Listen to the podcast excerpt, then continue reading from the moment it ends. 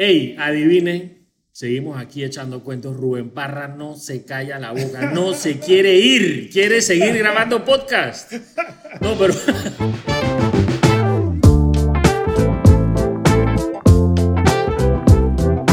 Seguimos aquí con Rubén. No, y, y la verdad es que salieron temas, temas interesantes y decidimos seguir abriendo el micrófono y seguir hablando porque este man, ¿sabes? Tiene buco temas de con, con que le podemos preguntar. Y estamos aprovechando antes que nos pongan en cuarentena, que no podemos salir ni grabar ni nada.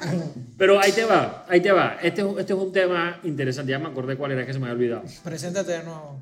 Recuerda Ey, lo que no. no- Soy Ay Chamo, síganme en las redes, Ay Chamo, Ponte Geek Corp, Nat saluda. Hola, hola, Nats. Y Ponte Rubén Geek Corp. Parra de Rubén Parra Studio. Saluda Rubén para que conozcan tu Hola, voz. hola, hola. Oye, el tema que te iba a preguntar, ¿qué pasa? Yo contrato un fotógrafo por lo que sea, por mi cumpleaños. Y me llega y me llega un man con un celular. Yo me quedo como que, bro, y la cámara, no, que usa mi celular. Eso hoy en día no es socialmente aceptado, si se permite la palabra socialmente.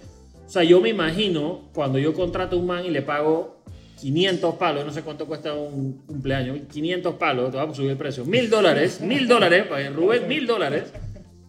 Eh, y yo pago mil dólares por un fotógrafo y el man me llega con un celular y yo le digo, y que hermano, vaya, o sea, vaya de aquí, dale de aquí. Pues. ¿Por qué? Porque el man tiene un celular, es como que, o sea, yo pago mil dólares, yo espero que tú me, men- tú me montes un show, ¿Pero tú estás pagando por el equipo o por pero la por eso, fotografía? por eso mismo, por eso No, mismo traigo el tema. O sea, Sí. No, si tú es tienes cierto. un man que sabe y el man trae un celular, debería ser igual. O sea, el resultado de las fotos debería ser igual o parecido, más o- Sí. por ahí va la cosa.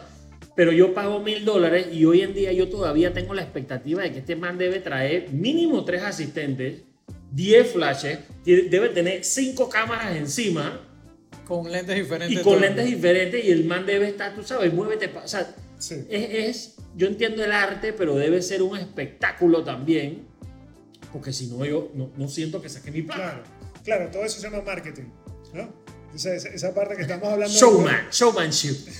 eso, eso. Primero estatus y luego marketing, ¿no? De, de que- de esto. Pero lo más importante es una frase que, que siempre la traigo a colación y es percepción siempre realidad. Perception is reality. Ok. ¿Por qué? Porque, porque tú vas a ver eso y todavía hasta uno mismo quizás se siente, se siente incómodo, no se siente Claro. cómodo con, oye, no me van a ver luces, no van a ver esto, no van a hacer...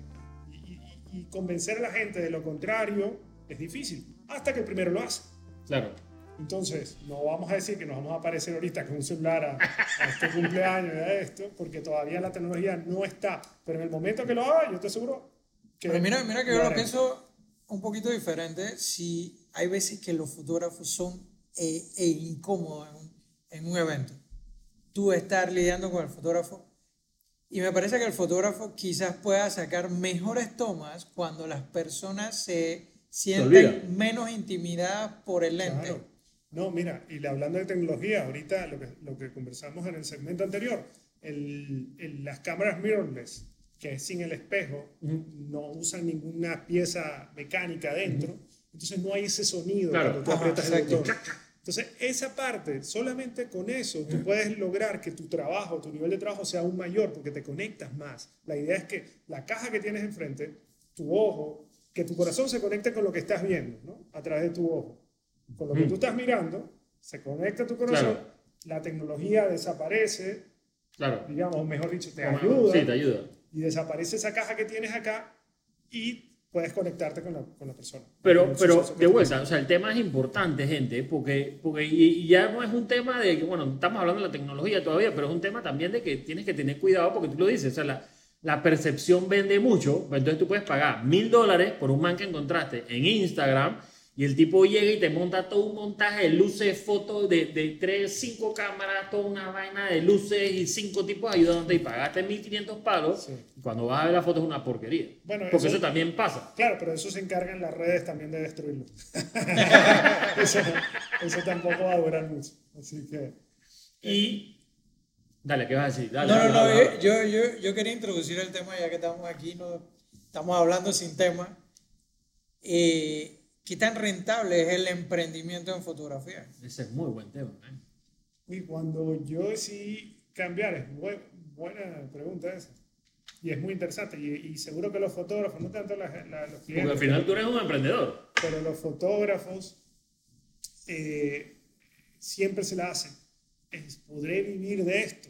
Ajá. Cuando yo llegué, dejé el mundo de la, del- de la industria petrolera eh, a cambiar de estatus, cambiar de profesión, siendo ahora fotógrafo, una de las principales preguntas que tenía era, ¿podré vivir de esto? Yo recuerdo estar en Miami y cuando decidimos mudarnos hacia Panamá, eh, contacté a Tito Herrera, un fotógrafo. Ajá, de- sí, sí. de- de- ¡Saludos, Tito! Tito, Tito. entonces Tito viene, yo le digo, hermano, ¿se puede vivir de la fotografía en Panamá? "Mm, Claro que sí. Claro que sí. Fue su primera, no le pregunté cómo, ni dónde, ni cuándo. Me dijo que sí. Y dije, si alguien está viviendo eso, pues se puede. El- Entonces, claro, eh, necesitas una reputación, tener, hacer primero bien tu trabajo, después organizarte mucho y luego aprovechar la tecnología. Entonces, si tú combinas todo, ir de la mano con la tecnología eh, para mejorar tu trabajo, lo esencial es que tu trabajo sea bueno. Luego utilizas todas estas herramientas para que tu trabajo sea aún mejor y luego, obviamente, tienes la parte económica, que es lo que estás preguntando, ¿verdad? Sí, ¿No? sí, Si claro que sí. ¿no? Entonces, es organizarte. Entonces parto del, del tema del miedo, hablando de- del segmento, el último segmento que tuvimos la semana antes pasada. eh, ese miedo te hace un mix. hacer un mejor trabajo o no te hace hacer un mejor trabajo. Ese miedo, ok, esto es como, como si, yo siempre lo digo, como si fueras un payaso. O sea, el trabajo del payaso es hacer reír a la Oh, gente, chamo, no importa.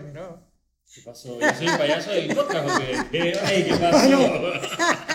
Es Qué como mala, si publicidad payaso, que pa, tengo. mira. Qué mala publicidad que tengo. Pero es que yo, yo estoy buscando apoyo, pues. Yo estoy buscando un asen- que, que asientas, que digas, sí, tienes razón. Pues no lo encontré, pero bueno, sí, es como un payaso. Por eso el espacio en blanco. Es, es como ir a un payaso. El payaso puede salir de su casa, puede vivir donde sea, pero tú tienes que hacer reír a la Claro. gente. Aquí tú te tienes que olvidar, y es lo que pasa un poco como, como los superhéroes. Te pones la capa, eso pasa mucho cuando tienes la cámara. Cuando uno enciende la cámara, dice, estoy o me debo a capturar estos momentos. No Claro. importa, no importa lo que esté pasando. Y quizás el mundo de las bodas es, es más sencillo y, y- y mi trabajo allí es hacer que las novias se relajen más, que Claro. vivan su día. El, el mindfulness está muy de moda y eso es lo que se logra diciendo, oye, aquí no hay ninguna preocupación, porque yo no la tengo, porque uno también tiene sus cosas en la casa, uno sale con todo el tranque, lo que sea, lo que sea, pero cuando llega un viernes a la boda, al cuarto de la novia, todo es felicidad. Claro. Y ahí te pasas el switch, que es muy rápido, porque estos momentos duran rápido, por eso que tienes que estar pendiente de todo, ¿no? todos los detalles, todo lo- el momento es muy rápido, y tú lo que tienes que estar allí es, si yo puedo hacer mi mejor trabajo, es como una competencia, tú concentrado en eso. Y el Ok. hecho de, de estar sintiendo, de ser empático con lo que está sintiendo las otras personas, que, que el día de la boda son felices, pasa una montaña rusa también de emociones. Claro, Eso es lo que dije antes. Pero acá es, sí, pero acá tienes que, tienes que transmitir eso, porque tú quieres Claro. sentir esa, esa, esa emoción. Claro, y cuando vea la foto, yo me quiero acordar de Claro, lo que está de, de lo nervioso que puedas Ah. estar. Un, un tip que le puedo dar a, la- a la- a los novios, a las novias, es sonrían, o sea, en la iglesia, pues yo sé, por lo menos para la foto. Claro. ¿verdad? Porque sí, porque cuando tú vas a, tú vas a nada mejor que, que ver reflejada una sonrisa. Claro. ¿no? Así estés pasando por los... Mira, que eso hasta mental. Que si tú te pones... y tú, Sí, tú te sonríes, te vas a poner feliz. Miras hacia arriba, o sea, hay, hay una... El cerebro segrega unos neurotransmisores, pero eso es otro tema. Sí, sí. Ahorita Deep, deep, lo, que nos, lo que nos interesa ahora es, es eso, es capturar las emociones felices, es, es capturar a personas que estén relajadas, que sientan emociones para tú retransmitirlas luego, ¿no? Que es lo que, lo que tú logras. Ese primero es la imagen para, para poder tener un buen emprendimiento, eh, tener el conocimiento de hacer de que la gente se relaje en las bodas y todo eso. Sí, lo, lo más importante es el producto, obviamente. ¿no? Ajá, Claro, por exacto. supuesto. Ahora, como emprendedor en fotografía, eh, a- tú basándote en tu experiencia en bodas, pero yo estoy comenzando, ¿cómo pongo precio a este trabajo? Ok, eso es muy bueno. Mira, acá en Panamá estuvimos organizando, estamos, tenemos una, una asociación, un, un gremio de fotógrafos que está tratando de, de, de darle, de impulsar, ayudar a esa persona que está entrando Estandarizar, estandarizar. esos precios. Es difícil, es difícil porque se habla de arte y estandarizar el arte es un poco Sí, complicado. es hasta, hasta Pero- me estás limitando, pues, casi, casi. Pero en lo que, sí, total, lo que sí aporta de gran manera es, es a dar esas bases, a sentar esas bases, de, de- de tener aunque sea el mínimo, claro. de decir, oye, Claro. para, para tú ser económicamente rentable, necesitas estar, esta es tu tarifa y puedes comenzar de acá. Sí, eso- porque eso es porque a- además, de- además del tema de- del que se vende por 1.500 dólares y llega con todos los chécheres y uno piensa que, pues, wow, qué poco, ¿dónde vaina? También está el otro lado de la moneda, que es que yo quiero unas fotos con, con mi esposa o con mi hijo y, y, y, ah, pero yo quiero una sesión sencilla, entonces buscas al tipo que te cobra 20 dólares. O sea, está el, está el buen fotógrafo con reputación, con su cartera, su portafolio, que te cobra 100, pero encontraste otro man por ahí que te cobra 20, entonces después te quejas de que el tipo de 20 te tomó malas fotos. Entonces, como que, man, o sea, tú, tú hasta cierto punto recibes por lo que pagas. O Sí, sea, uno paga por calidad o no calidad. Claro, Lo- ahí yo iba a preguntar de una vez, era, ¿el equipo que yo tenga, por más caro, influye en el precio de mi fotografía o no debería? No, eso no, no debería. Porque, porque he escuchado muchos fotógrafos que no, pero yo me compré una 5D Mark III, por eso mi fotografía debe costar tanto para yo poder amortizar eso que estoy gastando. y eso sí ves, o sea, eso sí ves el negocio como puramente matemático. O sea, Claro. necesito hacer 10 sesiones para pagar la cámara y necesito cobrar 500 en cada sesión. O sea, sí, Sí, es que el tema, el tema del fotógrafo, acuérdense que hay, hay parte cuando viene el arte y uno lo tiene que trabajar así, de, de- o por lo menos es el mindset que uno debe tener, ¿no? El, cuando tú vienes del arte, tú puedes ser o el artista o puedes ser el, la persona administradora o el administrador. Y las dos cosas tienen que ir sincronizadas. O sea, es una ecuación para ser rentable, lo que me has dicho, tú tienes que tener una parte de, de- de artista y una parte de administrador o de organizador, o, o en este caso quizás... ¿Qué es lo que pasa con todos los emprendedores? No tienen esa parte administradora y se van Claro, pero, a pero la es quiebra. sencillo, es sencillo, por eso que el, el- el outsourcing pues, es súper importante. Si ya te están diciendo que para tener una forma, fórmula de éxito necesitas esas dos variables, si, no importa que tú, que tú seas las dos, claro. si tú eres una sola, si tú eres el administrador, bueno, si eres administrador yo creo que no deberías estar, pues busca un fotógrafo si te gusta la fotografía y creas un emprendimiento de eso, pero... O sea, me gusta, yo, yo, yo sé administrar, pero quiero meterme en el negocio de la fotografía. Voy a buscar un fotógrafo para meter. Claro, entonces los dos hacen, claro, los dos están trabajando Claro. en algo que les apasiona, les gusta, y, y ahí es que puedes ver resultados. Pero definitivamente no hay que descuidar ninguna de las dos. Las dos son tan importantes. Inclusive la fotógrafa, hay una anécdota muy, muy famosa en el mundo, la fotógrafa comercial, digamos, la más renombrada a nivel mundial, Annie Leibovitz, Ujú. ella estuvo, se tuvo que declarar en bancarrota. Imagínate, hace- unos años atrás. Wow. Sea, una persona que, que cobra al día de trabajo cientos de miles de dólares Imagínate. que estar en bancarrota. Dice, ¿cómo puede llegar a eso? Entonces, por eso, es muy importante eso, muy importante enfatizar de que, de que es un trabajo de organización, de que no importa el equipo, no importa, tú pensando como fotógrafo, eh, vas, a, vas a siempre, siempre vas a tratar de, de justificar Claro. Números. Y eso sí es difícil si no, No, y, tienes y al, base. y al final es eso, pues uno, uno Entonces- al final no, no puede hacer todo y entonces hey, busca la cooperación, busca la gente que te asesore, que te ayude y, y al final, o sea, busca en qué es lo que tú eres bueno. O sea, yo soy bueno en la fotografía, yo me voy a dedicar a la fotografía y busco ayuda para que me ayuden en, en los otros temas que, que van alrededor. Pero Eso bueno, es muy buen si, yo le- si yo estoy comenzando, ¿cuáles son esos, esos parámetros que me hacen ponerle el precio a la foto entonces? Sí, eh, eso es, bueno, eso es experiencia. Pero la Ajá. experiencia Pero si aquí no en- tengo la experiencia. Claro, ¿no? Digo, pero es que, espera, espera, espera. tú vas a empezar a ser fotógrafo, quieres emprender en fotografía, no tienes experiencia en fotografía. A no, no, no, no, no, es esa, no es experiencia, yo me refiero. Esto- esta, esta parte de emprendimiento fotográfico tiene mucho, bueno, todo en la vida, pero, pero la parte donde más se refleja o donde es en el ego. El ego del artista es algo que O sea, nos dio duro, nos dio duro sí, ahí. sí, es el enemigo, es el enemigo. Entonces, claro, la parte que te impide buscar ayuda, preguntar, asociarte, Claro. relacionarte con otra persona es el ego. Es decir, yo soy, y resulta que hay tanto que, que, que, que- que cuando nos damos cuenta de que el ego es el enemigo a vencer, lo demás se vuelve muy sencillo. Es lo que yo le esa decía. es es culpa de la mamá. Esto es lo que yo le decía. Nax al principio no me hablaba porque yo era el chamo y él, Ah, pues, él no me quería Por hablar. Es razón el ego, es el ego. Por razón, casi los tuve que separar aquí, pero bueno, eso es otro tema. Mira, yo les recomiendo, de verdad, si, si me piden una guía, ese gremio de fotógrafos, lo pueden encontrar Ah, en sí, redes sociales. redes. Gremio, rayita Guión abajo, bajo. guion bajo, de, guion bajo, fotógrafos. Chuzo. Y, y allí nos pueden, pueden O seguir. GFP Panamá. Basándome en lo que me estás diciendo, deberían buscar asesoría para ese nombre. Así es. Gremio de Claro, no, ellos, ellos han hecho un trabajo, la verdad. GFP que- Panamá. que muy Más bueno, fácil. muy bueno para organizar un poco y sobre todo para, para impulsar. Para Porque bueno, impulsar porque y al que- final, que no- al final hoy en día todo el mundo tiene, o sea, todo el mundo tiene eso, un gremio donde tú puedes ir y te asesoren también. Eso, eso. Eh, y, y, y lo que pasa hoy en día es que también hay mucha gente que, por ejemplo, ya, ya está mayor, que trabajó toda su vida en fotografía y que esa gente puede dejar un legado de enseñanza para los nuevos fotógrafos. Exacto. Que, que ese es como ¿sabes? el ciclo de la vida, casi Sí, casi, nos estamos sí. poniendo un poquito deep aquí, pero ese es el Sí. ciclo de la vida y, y- y esos gremios sirven para eso. Total. Y está Eh, organizado con fotógrafos panameños de muy buena de- Ah, súper. de trayectoria y, y que saben y conocen el mercado. Así que Súper. yo- y hacen reuniones o cosas así. hacen reuniones, síganlo y ahí les van a dar toda la información y, y están impulsando la fotografía a- En Panamá. Ya, Ok. ya los estoy siguiendo. Saludos si nos están escuchando. Oye, y, y ahorita que estamos hablando un poquito de todo, yo quería un tema, es un, te- un tema importante, eh, y, y es todo este mundo, porque la fotografía es una parte del negocio, ¿ok?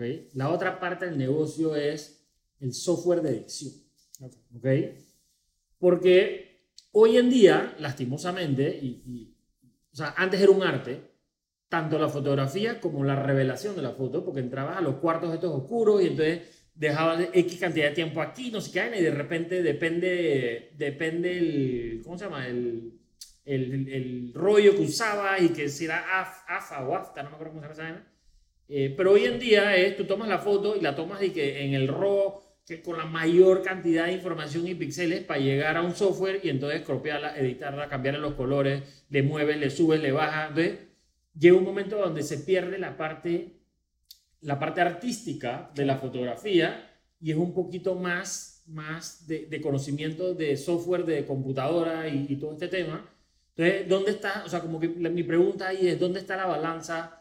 ¿Qué tanto uno debería, o sea, uno debería buscar la foto pura o la foto editada? ¿O, o- o cómo está la balanza ahí entre tomar la foto bien y la edición? Ok, si me preguntas, a mí en este caso nosotros hacemos, como les, les comenté inicialmente, pues varias, practicamos varias disciplinas de la fotografía, por así decirlo, en- dentro de la fotografía de boda, ¿verdad? Ok. Con énfasis en los momentos y en Ok. las emociones. Entonces, una fotografía que se te pase de edición, como he visto muchos también, pues no va a transmitir lo mismo, porque Claro. dice, oye, ¿quién es esa? O sea, estamos hablando, cuando decimos edición, mucha gente lo tiene, se confunde, y voy a aclararlo acá, les puede servir a mí. Cuando dicen, la fotografía está editada y hay una cosa que se llama retocada. Ok. Los retoques generalmente se hacen en Photoshop, hay programas de eso, pero siempre tenemos la misma, o sea, cuando la pregunta te dice, ¿y tú le haces Photoshop a las fotos? Entonces tú tienes que, que- que aclararlo y, y concientizar a la gente o, o educarle diciendo que Photoshop lo usan cuando le vas a quitar o poner cosas. Ok.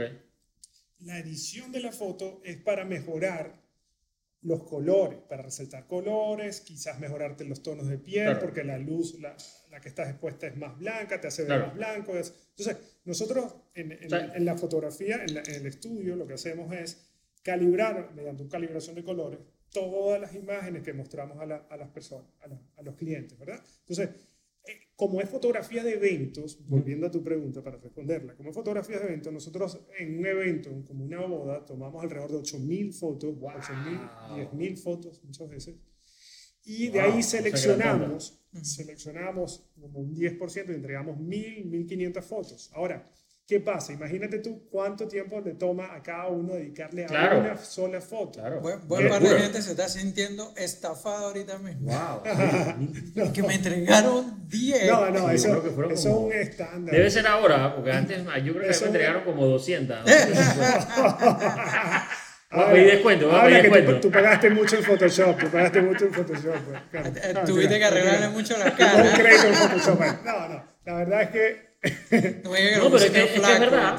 Photoshop ha pasado a ser casi casi una connotación negativa a la fotografía Sí. porque, porque pierde la pureza de la foto. Pero le dicen, no te hago Photoshop. Ahora, el Photoshop es un software que lo tenemos que, que, que nosotros pensar. Sí, pero Photoshop pasó a ser un verbo ya. Claro, O sea, ya- photoshopear. Ese, ese es el El verbo- negativo, el verbo- verbo es el malo, el, el, el, el- El photoshopear. Exacto, el photoshopear. Pero a ver, el, el software está destinado a crear, Claro, ¿verdad? Entonces, cuando tú estás haciendo arte, tú tienes que crear. Entonces, si hay una imagen de todo el evento, porque eso es fotografía de evento al final, fotografía de bodas es una- es una rama de la fotografía de evento. claro, Va a pasar un evento, un evento bastante importante claro. y único e irrepetible.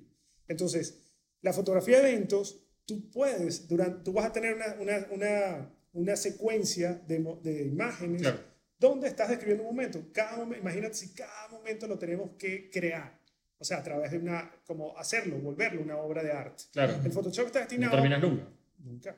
El, fotógrafo- el Photoshop está destinado para fotógrafos que son fotografías comerciales. Claro. Cuando una valla. Entonces es lo que iba a ahí tú puedes, tú puedes pasar tiempo editando la foto y creando un arte, quizás. O sea, mejorando la calidad de foto. Ahora, cuando tú me hablas, hay fotógrafos retratistas que son considerados dentro de la parte de arte. Y eso lo hacemos nosotros un poco con los retratos de novia. Claro. Donde sí editamos un poco más y metemos Photoshop. Pero hay mucha gente que dice, yo quiero Photoshop y eso es otro tema. Pues, pero, pero otro tema que podemos que Incluso, incluso en los paquetes te lo piden. No, te dice, yo quiero Photoshop y quiero, y empiezan a detallar una lista de las cosas que quieren que haga, ¿no? No, no, tú dices Photoshop en todas las fotos. Oye, ¿por qué no entiendes? Es Pues uno, uno lo que dice es, todas las fotos que usted va a ver, que tú vas a ver, por temas de también de mejor organización, de poderles entregarle a tiempo, porque nosotros entregamos en menos de dos semanas, entregamos toda esa foto que les estoy hablando. Entonces, es una, una imagínate que es photoshopear. Más gente se siente estafada. Dos semanas.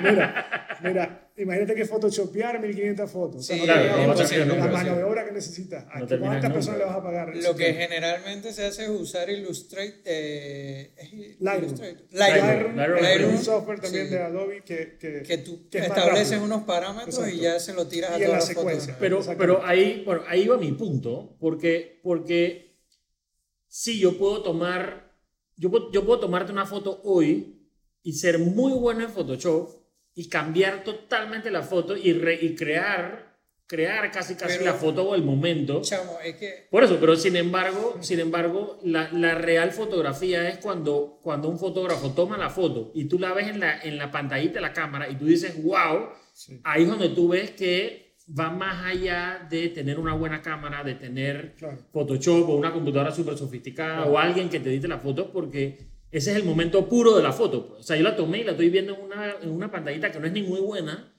y tú dices, wow, esa me parece Photoshop y en verdad, y no lo digo porque sea, porque sea el man que tomó mi foto, pero yo veo las fotos que tomó en mi boda y yo digo, chuleta, en verdad pare- pareciera que le hubiese metido Photoshop y al final no, simplemente es un poquito de color y un poquito de vaina, pero la fotografía pura también puede ser muy buena sin la necesidad de software. Eso es lo que Pero quería- es que ese es el hablando de que fotografía, como tú decías, hay que definir para qué es la foto. Claro. Hay fotos comerciales, como me decías antes, lo que hacemos nosotros en Pontegui, que cada vez que tenemos que sacar un post, hay que arreglar la foto como se debe para lo que queremos llegar en el momento. Es otro tipo de emoción, es otro tipo de, de objetivo, target, todo. El software no es malo, Claro. Pero hay que saber de que fotografía de una boda es algo diferente a fotografía comercial, fotografía para redes, fotografía. Hay demasiadas ra- ramas en este, Sí, sí, sí. en este Hay negocio. unas categorías, inclusive, cuando, en, en concursos que uno participa, que ha tenido la oportunidad de participar, hay unas categorías que son eh, arte. Ajá, Y allí te permiten, es la única parte donde te permiten utilizar Photoshop para quitar, colocar, y, crean unas obras donde en verdad tú las puedes colocar en las paredes y puedes... Sí. Y, y ahí sí es la parte del arte. Ah. Entonces, el arte, yo lo puedo llamar así como arte de capturar momentos. En realidad, sería, sería que es fotografía de boda, Claro. la que Ajá. nosotros hacemos, pues, en este caso. Y, y bueno, eh, de esa es la manera. Entonces, eh, separar eso, separar cuando tú creas para arte o cuando creas para capturar momentos. Sí, Nosotros exacto. tratamos de hacer una mezcla. Bueno, nosotros somos bien tecnológicos y todo eso. ¿Cuáles son tus youtubers favoritos de temas de, de fotografía? Youtubers, fíjate. el- Si el- es que tienes, ¿no? Obviamente. Claro, youtubers no, uno busca inspiración. La fotografía, eh, hoy en día hay unas herramientas en, en YouTube, en los canales estos tecnológicos, las plataformas, diferentes plataformas, donde, Claro. donde el aprendizaje lo puedes hacer desde tu casa. Y en estos momentos, cuando hoy es 14 de marzo, porque estamos todos en una situación, eh, bueno, Complicada. complicada, por así decirlo, ¿no? Eh, es una de las cosas que tú puedes hacer, puedes prepararte.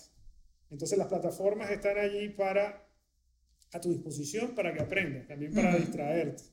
Pero en este caso, cuando si quieres aprender un poco de fotografía, eh, pues tienes que buscar a, a tus, a tus modelos de inspiración, a role models también dentro de la, de la... Yo particularmente no, mis modelos, mis patrones no están dentro de esa plataforma, no enseño. Ah, sí. ¿Y qué Pero plataforma? ellos están en Instagram, o sea, puedes ver, porque un fotógrafo se inspira es mirando imágenes, ¿no? Claro. Quizás cuando tú O vas sea, el a- ángulo, o una Sí, tal vez. quizás- sí, depende del. del- Quizás la pregunta, si, si tú me preguntas de quién puedes aprender, hoy, hoy en día, no lo, en mi tiempo no estamos. Fíjate, yo No, la, la 14 pregunta años. va más orientada de que siempre, bueno, sigue? no todo el mundo, pero generalmente gente que sentamos acá tiene alguien que sigue en, en esos temas directamente, por lo menos en fotografía, mi, mi, en fotografía y video, mi youtuber favorito es Peter McKinnon. Sí, lo sabemos. lo Genial. veces. Peter. Peter McKinnon se llama. Ok. En temas de tecnología, Marquis, que lo mencionaba en el podcast anterior. Y así Sí, pero me por, voy. por eso no, no necesariamente es YouTube, sino que lo Ajá. sigues por todos lados porque es como el rol Sí, model que te entonces decía. la, la pregunta sería, ¿Quién ¿cuáles es tu rol model? Sí, sí. Que sigues por todos lados. hay, sí, hay fotógrafos que, que, que tú consideras y tú miras y tú... el- La fotografía es un poco como que te- qué es lo que te transmite. Claro. Entonces, eh, tú, tú ves, yo, yo me puedo inspirar de, de pinturas, de cuadros, de lo- entonces di- sigo a diferentes artistas, ahorita no te puedo decir alguno, pero artistas plásticos hay, fotógrafos de, de guerra, me gusta mucho porque ellos son los maestros en transmitir ese, ese tipo de mensajes. Y, y de estar en una situación bien, bien, con bastante presión Complicada. Complicada sacarlo mejor. Y sacar eh, esa fotografía pues requiere bastante más habilidad. Entonces Claro. tú buscas, esos son los modelos, fotografía, fotógrafos de guerra, fotógrafos de, de, de conflicto, fotógrafos de eso me, me dan... Te- me te inspira esos eso. son momentos, eso sí es, eso sí es, es un momento, o sea, o sea yo, he visto, yo he visto fotografías en verdad de, de ese tipo de, de, de historias o de momentos y es, o sea, son, o sea, te, te, te eriza los pelos porque es un momento, o sea, tú sabes que hay caos alrededor de la foto Sí. y tú ves que los manes se ayudaron, ya y que entre todo este caos existe ese momento y eso yo creo que es súper valioso. Mira, ¿no? te puedo hablar, hace un par de años adquirí un libro de Pete Sousa, que, es el- Pete Sousa, que es el fotógrafo de- fue el fotógrafo en los dos Fue el fotógrafo mandatos de Obama. de Obama. Y, y súper, súper interesante cómo te conectas tú con la persona, cómo es el acercamiento tuyo con, una, con la figura del líder, uno de los líderes más grandes del mundo, ¿no? en, en un momento. Y eso lo comenzaron, hablando un poquito más de fotografía, un poco más atrás, con eh, Kennedy. ¿Te acuerdas que JJ salía el hijo cuando Sí, sí, sí. que salía despidiéndolo, que es una foto icónica también? Y allí, ¿por qué, ¿por qué permitieron, cómo se obtuvo esa fotografía? Porque él, eh, JFK, JFK, DSLR. de CLR, él permitió, él fue uno, el primer presidente que permitió a alguien que dijo, yo quiero documentar mi vida, mi mandato. Y el fotógrafo estaba allí para captar ese momento, esa foto salió y luego la gente empezó a entender un poco la importancia de este fotoperiodismo. Y el fotógrafo, si tú ves la historia, y, y hay documentales muy buenos en, en, de Nat Geo también, de fotógrafos de presidentes, de los Bush, también ahí, ahí tienen, tenían su fotógrafo. Y el fotógrafo, la oficina del fotógrafo estaba al lado de la oficina en De la Casa. Yo creo que es una tendencia que se ha aumentado ahora, Trump no tiene.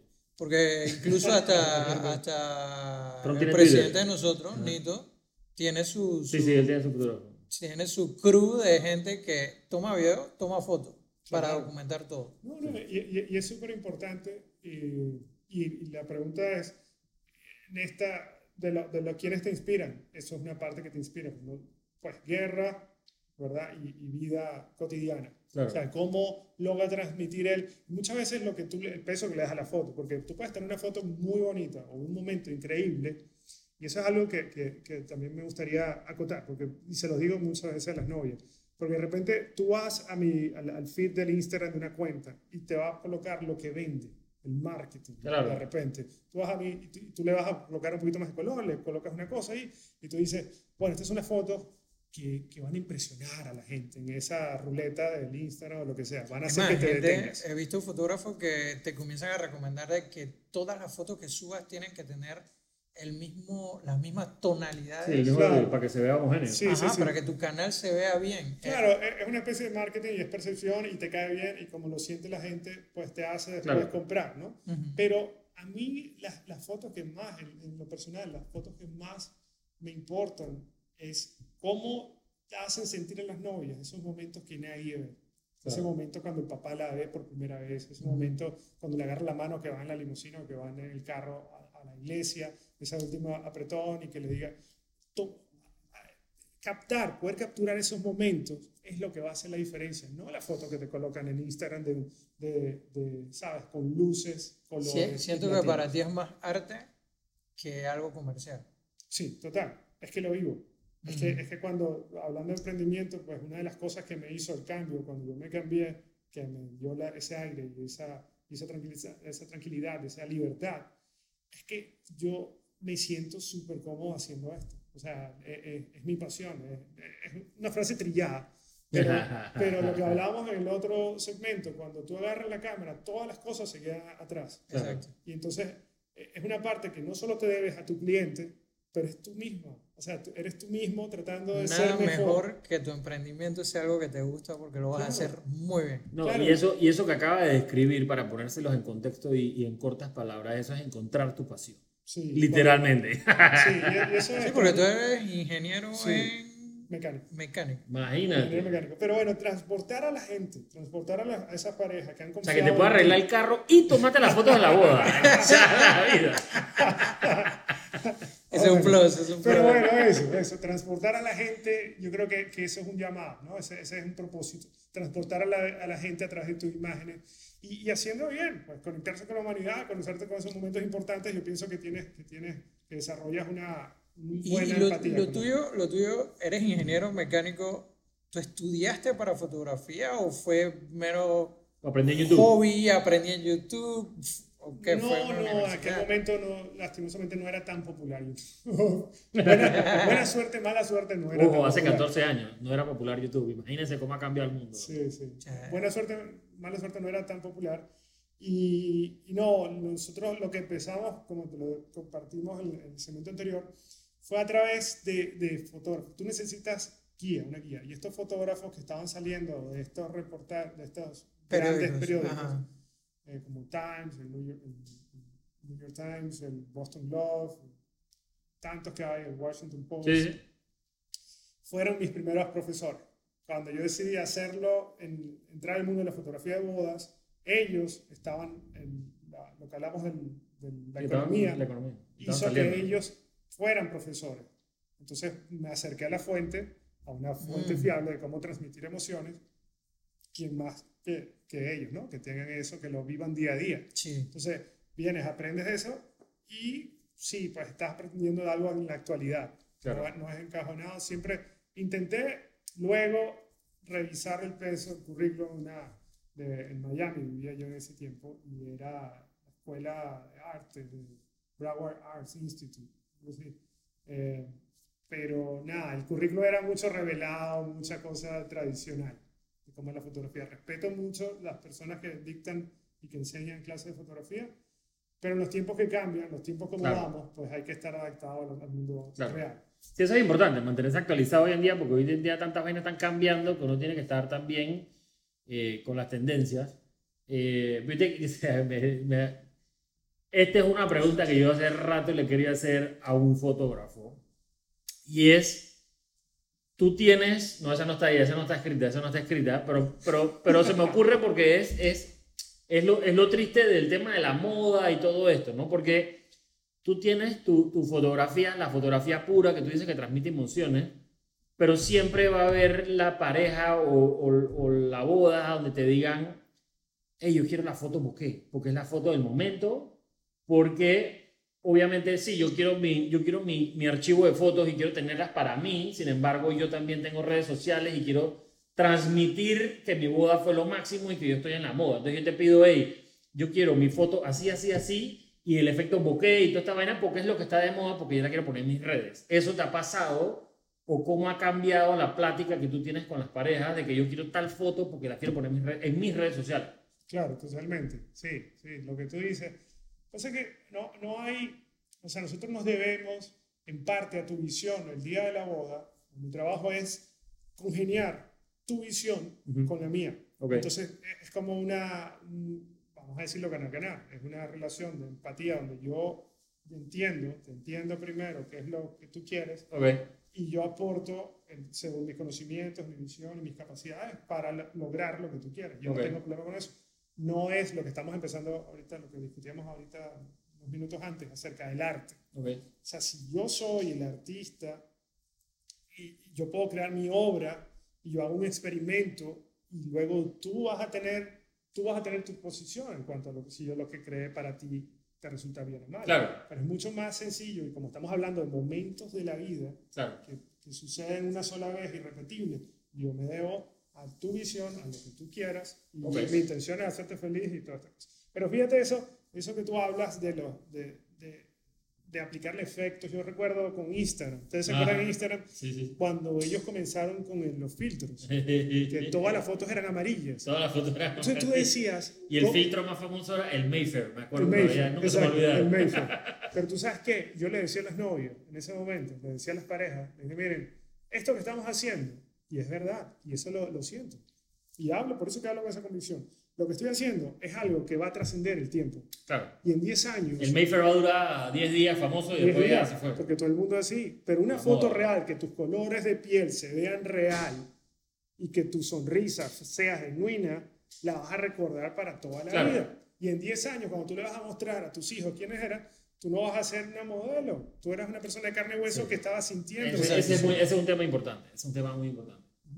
Qué buena, buena pregunta, buena pregunta.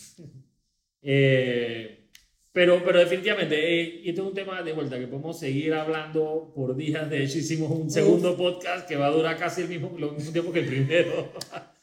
Pero, pero esta es la belleza de esto, porque o sea, tener una persona aquí que nos, que nos pueda contestar todas estas preguntas y, y hablarnos, con, con- hablarnos de este tema, eh, yo creo que para eso, para eso al final, te, te digo yo, y para eso hicimos el podcast, para, para transmitir todas estas vainas que normalmente no todo el mundo tiene el acceso a.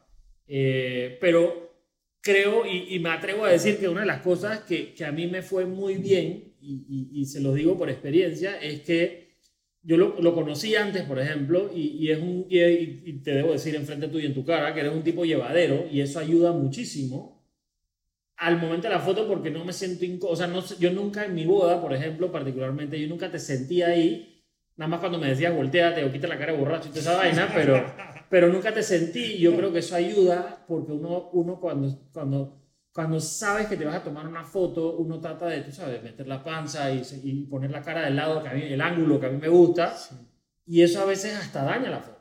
Porque evitas el momento solo por pensar en, en cómo vas a salir en la foto. Y yo creo que eso ayuda muchísimo. Eh, Sí, y, y, y, y- y se ve en la foto, inclusive yo creo que se ve hasta en la foto. Sí, total. Es que, es que lo que tú vas a lograr es capturar la esencia de la persona. Y una persona se abre cuando tienes confianza. Exacto. Entonces, el- es muy importante que se reúnas con, el, con este caso, con el fotógrafo, para eh, llegar a, a tener ese clip, ¿no?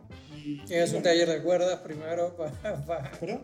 Tienes que hacer un taller de cuerdas para match con el, con el fotógrafo.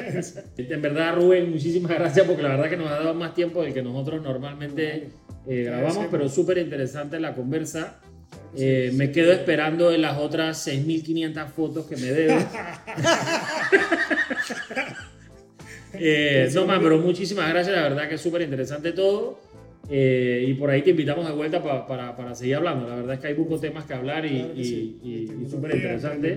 La verdad es que lo felicito porque este es un tema que, que acá, sobre todo en Panamá, pues vemos la escasez, ¿no? Y no tenemos, a Claro. veces nos sentimos un poco perdidos y, y esto es un buen espacio para invitar a gente que exponga y, y, ¿sabes? y guiar un poco más a la, a la comunidad. Claro, súper. Gracias por eso. Hacernos la vida más fácil y, más feliz pues, a través de la tecnología. Gracias. Oye, una vez más tus redes sociales, eh, Rubén, porfa. Es Rubén Parra Studio, ahí me van a encontrar en, tanto en Facebook como en Instagram. Ok. También próximamente en TikTok. Ay, ay, ay, El reto No, ya- ya, Parra. estamos, en, ya estamos en TikTok, pero es complicado. Es, una plataforma complicada, es un Sí, sí. podcast totalmente aparte. Pronto lo vamos a hacer. Pero, pero es una plataforma importante y hay que estar ahí. Así es. También, que- también recuerden el- las redes del gremio por si tienen alguna pregunta, quieren que los guíen en algún, en algún tema que ahora que están comenzando a ser freelancers de fotografía, gremio guion bajo de guion bajo fotógrafos es el gremio de Panamá. Igual, buscan, si buscan GFP Panamá, igual lo encuentras. Te, te lo vas a Sí. encontrar. Sí, sí, sí. Ah, bueno. O sea, no tiene que GFP. ser el, el arroba, sino que tú, como eso tiene un nombre también. Pero bueno, ese es otro podcast también. Ey, no, de vuelta, gracias por escuchar. Espero les haya interesado el tema. Pueden contactarnos en las redes, Café Geek Podcast, eh, o iChamo o Ponte Geek Corp en Instagram. Eh, y participen en el giveaway. Vienen un par de giveaways pretty, pretty. Exacto. Ahí uh, puse uno ayer de papel higiénico también, por si, por si están quedando sin papel higiénico. Pero bueno, nos vemos en la próxima. Gracias, Rubén, una vez más por estar aquí con nosotros. Nos vemos.